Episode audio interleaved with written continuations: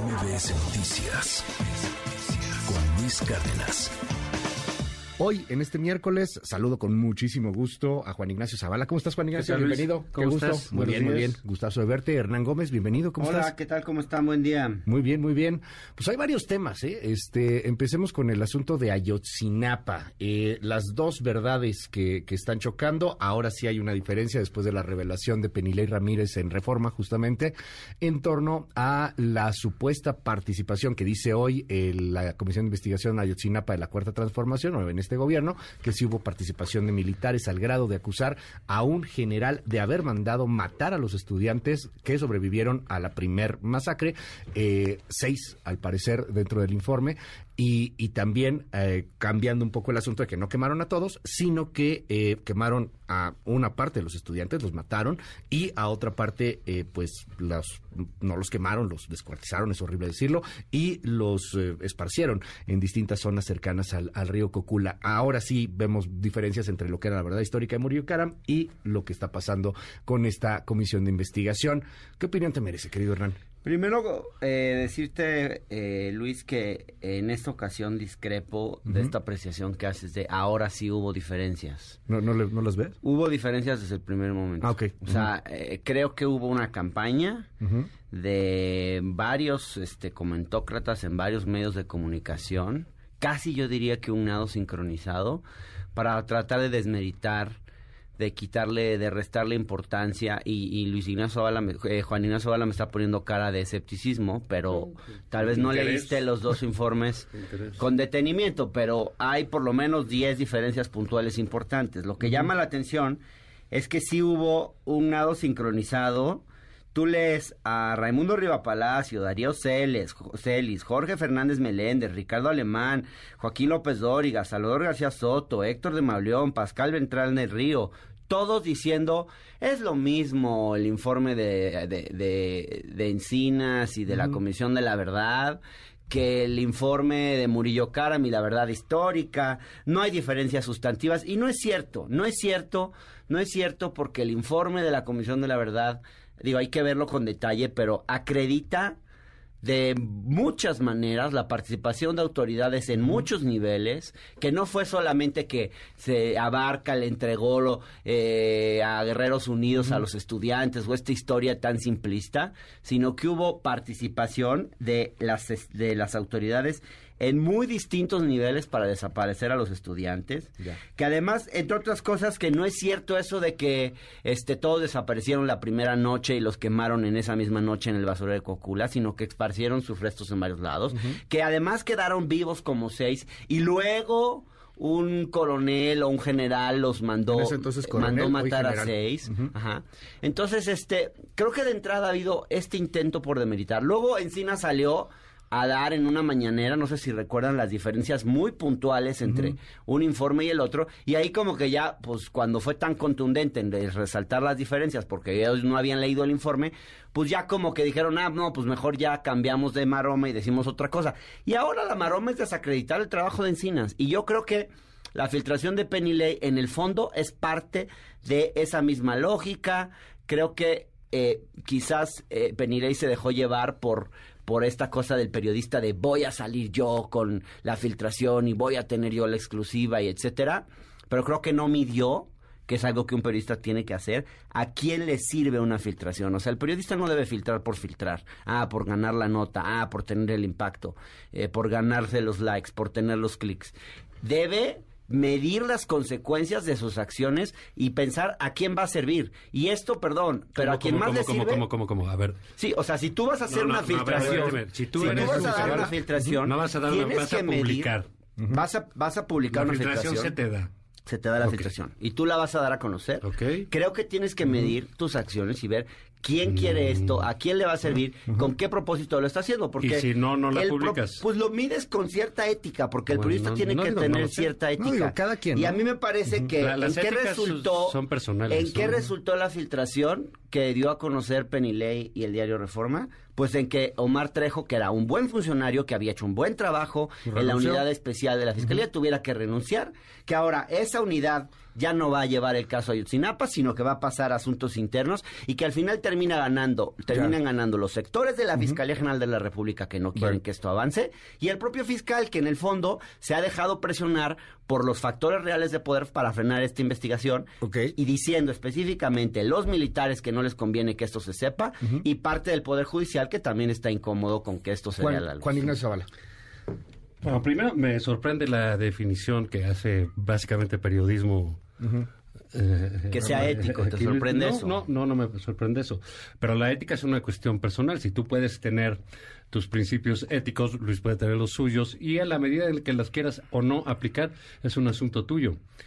Lo que me llama la atención es que quiere decir que los periodistas tienen que medir lo que publican. Eso es lo más antiperiodístico que he oído en los últimos años. No me sorprende eh, viniendo de alguien que defiende de esta manera eh, a un gobierno a, un gobierno autoritario como este. No dije medir porque, porque a lo que tú te refieres no es periodismo. Medir las consecuencias de una filtración. Incluso, incluso eso, incluso eso.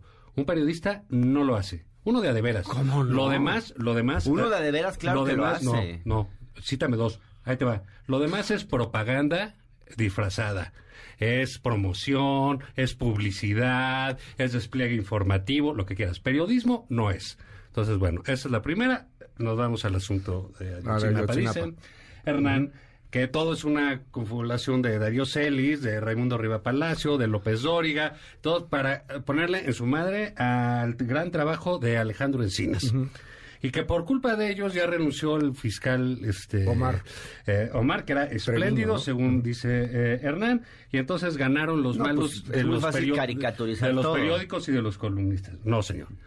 Aquí el pleito básico es el gobierno de la República.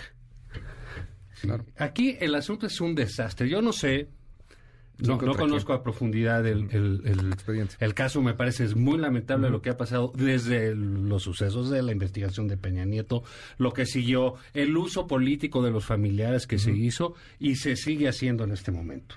Creo que el caso es eh, deja muy mal parado al presidente de la República, muy mal parado Cines, muy mal parado la Fiscalía, muy mal parado el Ejército. Los únicos que salen bien, como de costumbre en este gobierno, son los narcos. A esos no les ha pasado absolutamente nada y fueron los que claramente quedan en uno y otro lugar, los que ejercieron, el, los que asesinaron a los estudiantes. Entonces, no se trata de desacreditar el trabajo de Encinas. Quien lo ha desacreditado Eso es, lo que están queriendo el fiscal general de la República. estás haciendo tú hoy en esta mesa. Es Alejandro Gertz Manero.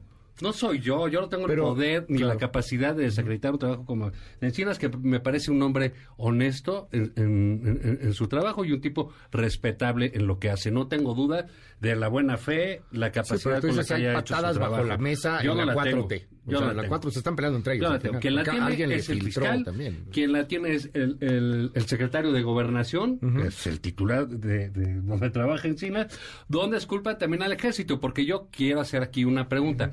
¿De qué ejército estamos hablando cuando el presidente quiere otorgarle la seguridad junto con los demás y algunos del PRI? ¿De ese que manda a asesinar estudiantes? ¿De ese ejército? Ese es el que quiere, el que le están pidiendo órdenes de aprehensión, el cual Adán Augusto va a ir al Senado a lavarles la cara y a decir que no es cierto. ¿De qué ejército? ¿Del que el fiscal general de la República les quitó más de 15 órdenes de aprehensión?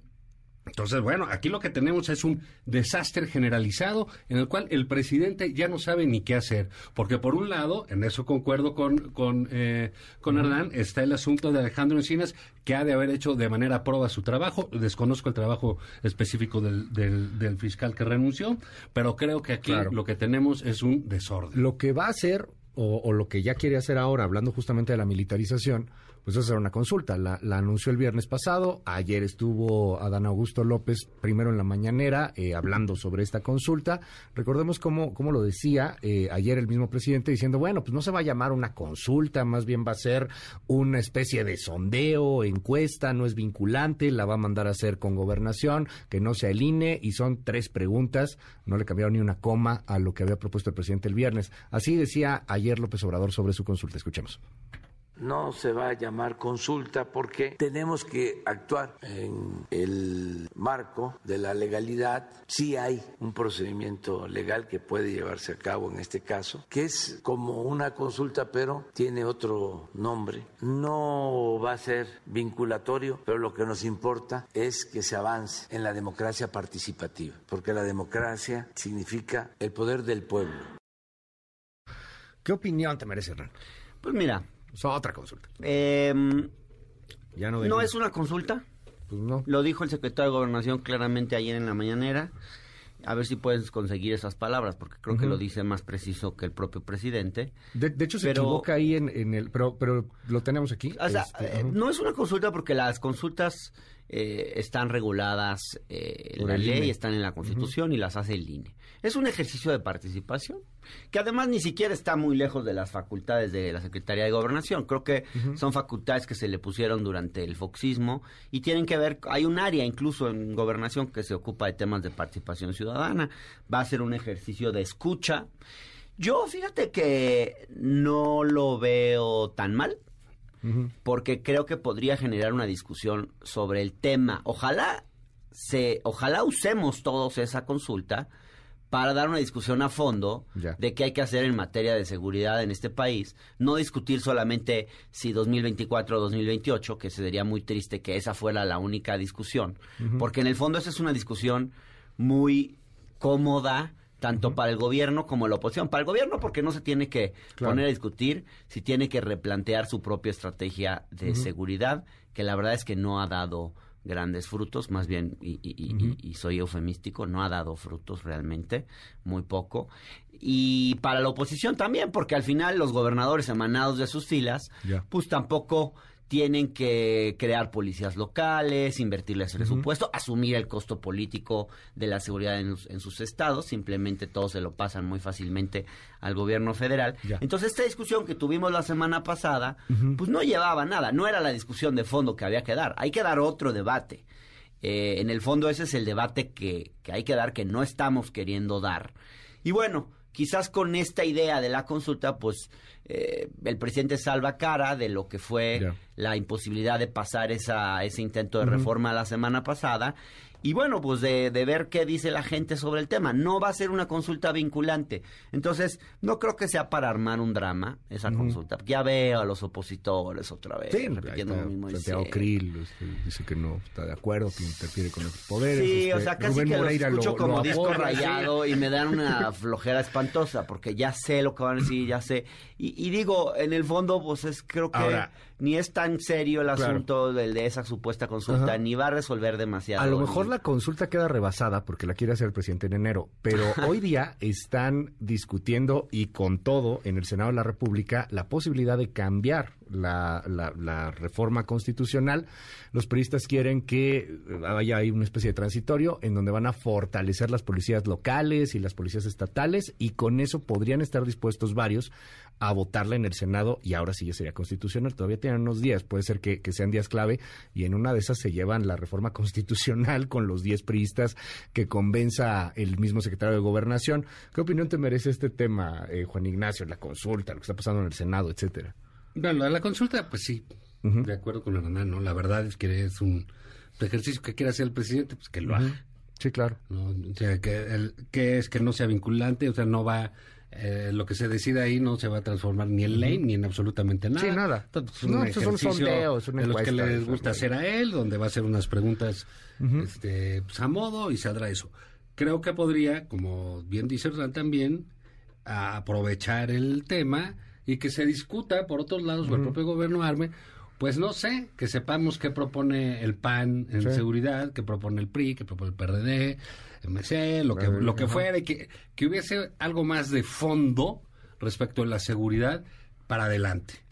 Eh, de lo que sucede en el Senado, de lo que comentas, yo creo que no, yo creo que eso de los priistas, pues no sé si sea todo el PRI, o sea, la verdad. son 13. Eh, no, pero 13 priistas en el pues, Senado. Sí, son 13 priistas, pero no sabemos si los 13 van en bloque o no. Sí, no o sea, son 13, pero todos divididos, ¿no? O sea, sí, ya, ya que no. Que sean pocos no les quitan margen de división. Exactamente, necesitan 10 nada más. Yo creo este que, es eh, muy probablemente las cosas que hace eh, el, el, Marín, ¿no? Que ya está ah, hablando, que hay que hacer, que hay que moverle y hacerle, y entonces, eso es una mentira, eso está eh, descafeinando ahí la, la, propuesta del PRI, la que hizo suya el presidente López Obrador y el gobierno.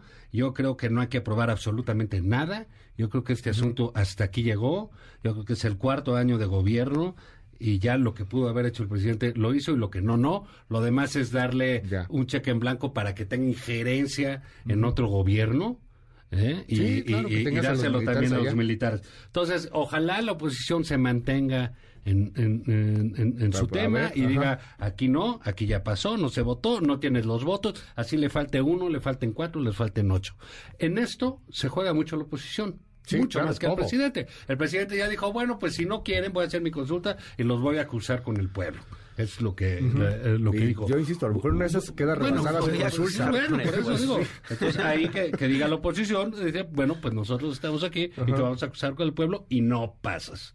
Creo, creo que es importante que lo haga la oposición. A, ver, ¿qué pasa con...? A, ver, ¿cuál reforma que se haya hecho importante, relevante, durante los veintitantos años que fue opositor López Obrador, apoyó? Pues ninguna.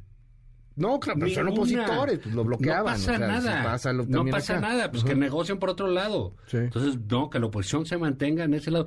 No hay incentivos para negociar, no hay incentivos para que esto salga bien. Pero ven, o sea, a ver qué pasa, insisto, hoy es un día clave. Hay, sí, hay unos periodistas que ya están vendidos. Pues, o sea, a ver, o sea lo del señor Carlos Ravarín, a ver si le ponemos las policías locales y le hacemos unas juntas semestrales, por favor, no sean ridículos. Fíjate, de los 13 que hay, nada más para dar ahí el dato, es, es muy claro, al parecer, que, que hay un favoritismo a esto por Manuel Añorbe, por Mario Zamora, ya estamos hablando de dos, por Silviana, pues Silvana Beltrones, eh, pues ya de menos, de menos son tres este, que podrían estar, ya nada más les faltan siete. Entonces va a ser interesante ahí la discusión, a ver si la logran o, no la logran. El mismo Eduardo eh, Ramírez, que es el presidente de esta comisión, bueno, está haciendo un trabajo ahí político interesante, el, senador de Morena. interesante, Luis, se lo está dando, le está cambiando las cosas. No, se está entregando a Morena, se ah, está entregando al presidente. pues es un trabajo ah, no, no, no, no, Eduardo Ramírez es de Morena, ¿no? Sí, Eduardo Ramírez es de Morena. Marín, ¿no? no, no, yo digo Eduardo Ramírez, el de ah, Morena. Ah, el de Morena está, trabajando, es el presidente de la ah, comisión, pues y él está trabajando para convencer a esos 10. Pues y el otro es Jorge Carlos Ramírez Marín, el senador Ramírez Marín, que es el que está dejando la posibilidad. A ver qué pasa en estos, en estos días. Pero hablando de, de la oposición, hay algo que llamó la atención. Acaban de hablar en la mañanera sobre el cuchillazo del papá de Mauricio Tabe. Este, no, no ha hablado el presidente, ¿verdad? Habló Vilchis. Este, escuchemos lo que dijo. Al revisar los documentos, efectivamente, el predio no contaba con el uso de suelo, pero además violaba al menos tres normas más que impedía su operación, por lo que se decidió imponer sellos de suspensión, provocando que el dueño, Daniel Tabe Tabe, agrediera con un cuchillo al verificador del INVEA. Vamos a ver el video. Daniel Tabe Tabe es el padre del alcalde. Ante ello, el alcalde panista publicó un tuit denunciando una campaña contra él y su familia. En un segundo mensaje publicó un video asegurando que él no era socio de dicha empresa e insistió en que era blanco de ataques políticos. Sin embargo, mintió. Al realizar una búsqueda en el registro público de la propiedad, arrojó que toda la familia, padres y hermanos, del alcalde estaba involucrada en el negocio llama la atención también es el mensaje que da el mismo Mauricio Tabe, señalando que sí, su papá reaccionó mal, que no hay nada que lo justifique, pero al mismo tiempo diciendo es que lo estaban provocando. Es la voz del, del alcalde. Esto fue un acto de provocación y de ataque y de intimidación contra mi familia. Mi papá no es político y cayó en la provocación. Nada lo justifica, nada lo justifica. No va a quedar callado frente a la intimidación, a los ataques y a la provocación. Y lo digo fuerte y claro. No estuvo bien lo que hizo mi papá y me suma sus disculpas. Hernán. Nada lo justifica, dice Tabe, ¿no? Y repite, nada lo justifica y vuelve a decir, nada lo justifica, pero fue víctima de una provocación. Eh, y, me llama mucho la atención. Ah, y no es político. Entonces, Senado. eh, que no vas a votar mi reforma militar. Pero me impresiona cómo entonces el, el, el, hombre sale casi, casi, casi que haciéndose como una víctima incluso de sus propias emociones, porque le están haciendo una injusticia, porque en el fondo sí se está tratando de justificar. Y luego, ¿cómo sale algunas, salen algunos a lavarle la cara? O sea, tengo, por ejemplo, un tuit de Lourdes Mendoza aquí, donde al video que sube el señor Daniel Tabe, donde ofrece una sincera disculpa, le pone, es de sabios reconocer los errores. Todo mi respeto para usted. Todo mi respeto para alguien que acaba de ponerle un cuchillo a una persona en el cuello. Perdón, pero a mí a veces me parece que esta lógica 4T ante 4T nos está haciendo perder valores esenciales que creo que deberían ir más allá de posturas políticas. Como esta periodista en el fondo simpatiza más con Tabe y con el PAN que con López Obrador y su movimiento, entonces todo mi respeto para usted. Estoy seguro que esto no lo escribiría si se tratara de el papá de un legislador de Morena. Entonces, así está el debate en México. Es tristísimo. Perdón, pero esto merece una condena, venga de quien venga. Porque alguien que le saca un cuchillo a otro lo está amenazando de muerte. Y ese tipo ya debería estar en el Ministerio Público y tendría que entrar preso. Porque, perdón, pero le puso un cuchillo a alguien y lo amenazó de muerte y lo vimos todos. Y si eso no tiene consecuencias legales, y si hoy o mañana ese señor no se tiene que presentar ante un ministerio público a declarar y no y probablemente ir preso, pues creo que sería gravísimo y tristísimo, porque en el fondo además significa entonces que la autoridad va a caer en el chantaje de alguien que se dice perseguido, que se dice chantajeado, que se dice molestado por sus posturas políticas, cuando estamos viendo ahí que no tenían ni sus permisos ni nada en regla. Pero bueno, tuviera o no tuviera sus permisos en regla, fuese o no una arbitrariedad, está sacando un cuchillo y poniéndose el cuello a otra persona. No, hay justificación pero, posible. ¿Sabes qué? Eh, tú nos decías, Juan Ignacio, hace tiempo, este, ya varios meses, que nos tenemos que empezar a acostumbrar a ciertas polarizaciones. a mí me preocupa muy cañón. ¿eh? me preocupa muy cañón. porque la gente, de hecho, no solo Lourdes Mendoza o muchos que simpatizan con el PAN que son anti-4T, mucha gente que nos está escribiendo simpatiza con el señor. y nos está diciendo, es, que, hay que, tener mucho cuidado con eso, efectivamente. Hay cosas que son eh? absolutamente condenables, ¿no? Y, y, y si el papá de un funcionario público, no es cualquier funcionario, es una autoridad. Es un alcalde. No, aquí donde eh, estamos, ¿no? Además, él tiene inspectores también, él puede mandar inspectores a restaurantes. Bueno, pues es uno de los alcaldías más grandes o más poderosas del país. Es Polanco, no, la zona no, es cualquier, no es cualquier autoridad. Si no sabemos condenar lo que está mal, como oposición o como gobierno, estamos en problemas. Cañón. Muy fuertes. Eh, creo que a todos nos sorprendió muchísimo la, la, la, la, imagen. que digamos, no sacó la navaja, ¿verdad? no, qué bueno que no le pasó nada al pobre cebollero. No, bueno, pues qué bueno que no es político, porque todo. Sí. Déjame decir, vamos a una cosa. El, el, el mensaje del alcalde, del señor Tabe, el señor Tabe, el hijo, ¿no? Mauricio. Sí, de Mauricio. Este, de Mauricio Tabe. Todo mal. Salvo me sumo a las disculpas que me parece. Eh, me está provocando. Que era lo que tenía que decir y ya. Sí, claro. Yo no sé por qué si ese video de la gaviota que fue tan malo para ella, para su reputación, para todo eso, que salió a regañar a los mexicanos que, ah, sí, cuando la, cuestionaba. Este, cuando la Casa Blanca. dijo, esa casa con los trabajos de toda una vida. Ahora todo el mundo, cuando le sacan algo, el alito y todo, que todo es con los esfuerzos de toda una vida. Todo, es una conspiración. exactamente. todo, es una mezquindad. No, señor, si te van a cerrar, no hay una, no, necesariamente una conspiración. Si la hay, bueno, pues vas y la denuncias. Sí, o lo vas, o, o, o tu hijo lo hace que el señor Tabe diga, diga, tenga que decirnos que ese negocio es fruto de un esfuerzo, ¿qué tiene que ver con el cuchillo? o sea, ¿qué tiene que ver con el cuchillo? O sea, que tú hagas unas cosas con esfuerzo, te, así me imagino, porque tú te levantas muy temprano y eso te autoriza a poner el cuchillo al compañero de la gorra. Pues no, ¿verdad? Aquí Oye, es que luego con todo el, cuchillo. mira, te has traído el de la sudadera sí, amarilla. Ese, es el que nos pone el cuchillo. cebollero, porque te costó mucho esfuerzo. No, pues no. Pues no. Pues, oye, tu familia ha sido, oye, mi familia, la mía personalmente, eh, eh, pues también ha sido víctima de un chorro de cosas y no les ha bueno, pues ni el rastrillo a nadie. y yo, sí me permiten una reflexión. Otra cosa, el señor Tabe debería pensar bien esas cosas que dijo, cómo lo hizo, y su deber realmente hubiera sido distinto. Si hubiera dicho, y voy a acompañar a mi papá. Sí, a la delegación, a la delegación y, va a la cárcel. Cosas porque lo que procede, claro, va a la lo que dijo Hernán, lo que y, dice mucha gente, pues tiene que ir con la autoridad respectiva, porque oye que un mal momento, pues qué pena que te tocó el mal momento y que te grabaron y que todos sí, te es que lo están haciendo como que fue una borrachera, ¿no? O sea, ay, se puso mal, ¿no? hay una estaba exaltado. Estaba en el Es un peligro. Y sí tiene un costo. ¿Qué es un peligro? Sí tiene un costo para las familias, hay que decirlo. Claro, ¿no? Tiene un costo para las familias. muy doloroso la para vida política de, de, uno de ellos. Sí, no, muy doloroso también. Pero hay algo más, yo creo que tal vez no estamos viendo, y es el hecho de que también creo que es un retrato de nuestras élites. O sea, en el fondo el señor, ¿por qué se sintió tan... Eh, em, tan amenazado, tan amenazado al punto de cometer un acto de violencia, porque en el fondo lo que el señor está pensando es cómo se atreven, siendo yo hijo del alcalde de esta demarcación, perdón, el papá del alcalde de esta demarcación, le hace un hombre influyente, ¿cómo se atreven las autoridades a venir a cerrarme a mí? Sí, además en la delegación, porque está en la Porque en el fondo es eso. Ah, no, ah, fue, no, fue no fue en esta demarcación.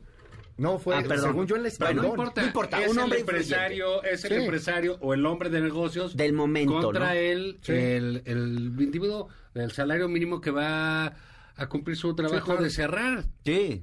Sí, es que el se la agarra contra el señor. El chavo no tenía la culpa nada, ¿eh? Pobre verificador. prepotente, digamos, es Lord Cuchillo, o no sé qué Lord le vamos a poner. Lord Cebollero. Lord Cebollero. Lord Cebollero, pero ¿Cómo decías? Ya tenemos ahí otro más. ¿No te gustan los tacos árabes? Que no te gustan los tacos. Que no te gustaron estos tacos. Las comidas familiares No, es muy patético y sí creo que es un retrato Pero nada más, me voy con la gente. Me voy con la gente para tenerlo... Pobre Mauricio también. Sí, no, Mauricio. Es su padre, pero que ejerce la solidaridad con su padre en vez de dar ese discurso. A ver, rápido aquí nos dicen, este, es un mentiroso, se ve claramente que no, ah, bueno, que yo decía hace rato que parecía que le había cortado el cubrebocas y no se, se quita el cubrebocas el verificador, pero de todas maneras se ve claro. Y los pobres verificadores me dicen, aquí son unos extorsionadores, qué mugre de gente, se lo merecen. Este, nos dicen aquí en el, en el WhatsApp, lleven al papá de Mauricio Tabe más bien a un psiquiátrico. Este, nos, nos señalan aquí también, ya se disculpó el señor Tabe eh, y únicamente porque se hizo viral, eh, su hijo no debió pedirlo bueno, porque también la disculpa, pero aparte este, debe haber una consecuencia. Sí, es que no, no fue una nimiedad, no fue así que, ay, se pasó de lanza, se puso, o sea, está, está cañón. A mí siempre me dan ganas de sacar un cañón sobre los de tránsito, son unos desgraciados, yo haría lo mismo. La polarización y el estarle tirando siempre al gobierno es lo que provoca que todo lo ven mal, incluso extranjeros que arremeten contra nuestro gobierno, que nosotros tenemos la culpa de todo esto. Verdaderamente es prepotente que ustedes aseguran lo que una persona puede hacer en ese momento. Póngale Lord Kebab, está bueno. Este, Lord Pita. este, bueno, este, nos dicen aquí en el, en el WhatsApp, estoy escuchando lo de lo del tema de Ayotzinapa. Mi comentario es que eh, de Alejandro Encinas nadie se acuerda que este señor sacó en la cajuela del coche al sobrino de Daniel Godoy cuando iba a protestar en la Cámara de Diputados. Ah, ya tiene rato, ¿no? Eso fue hace no sé Creo qué que pasó en el con gobierno de. Calderón.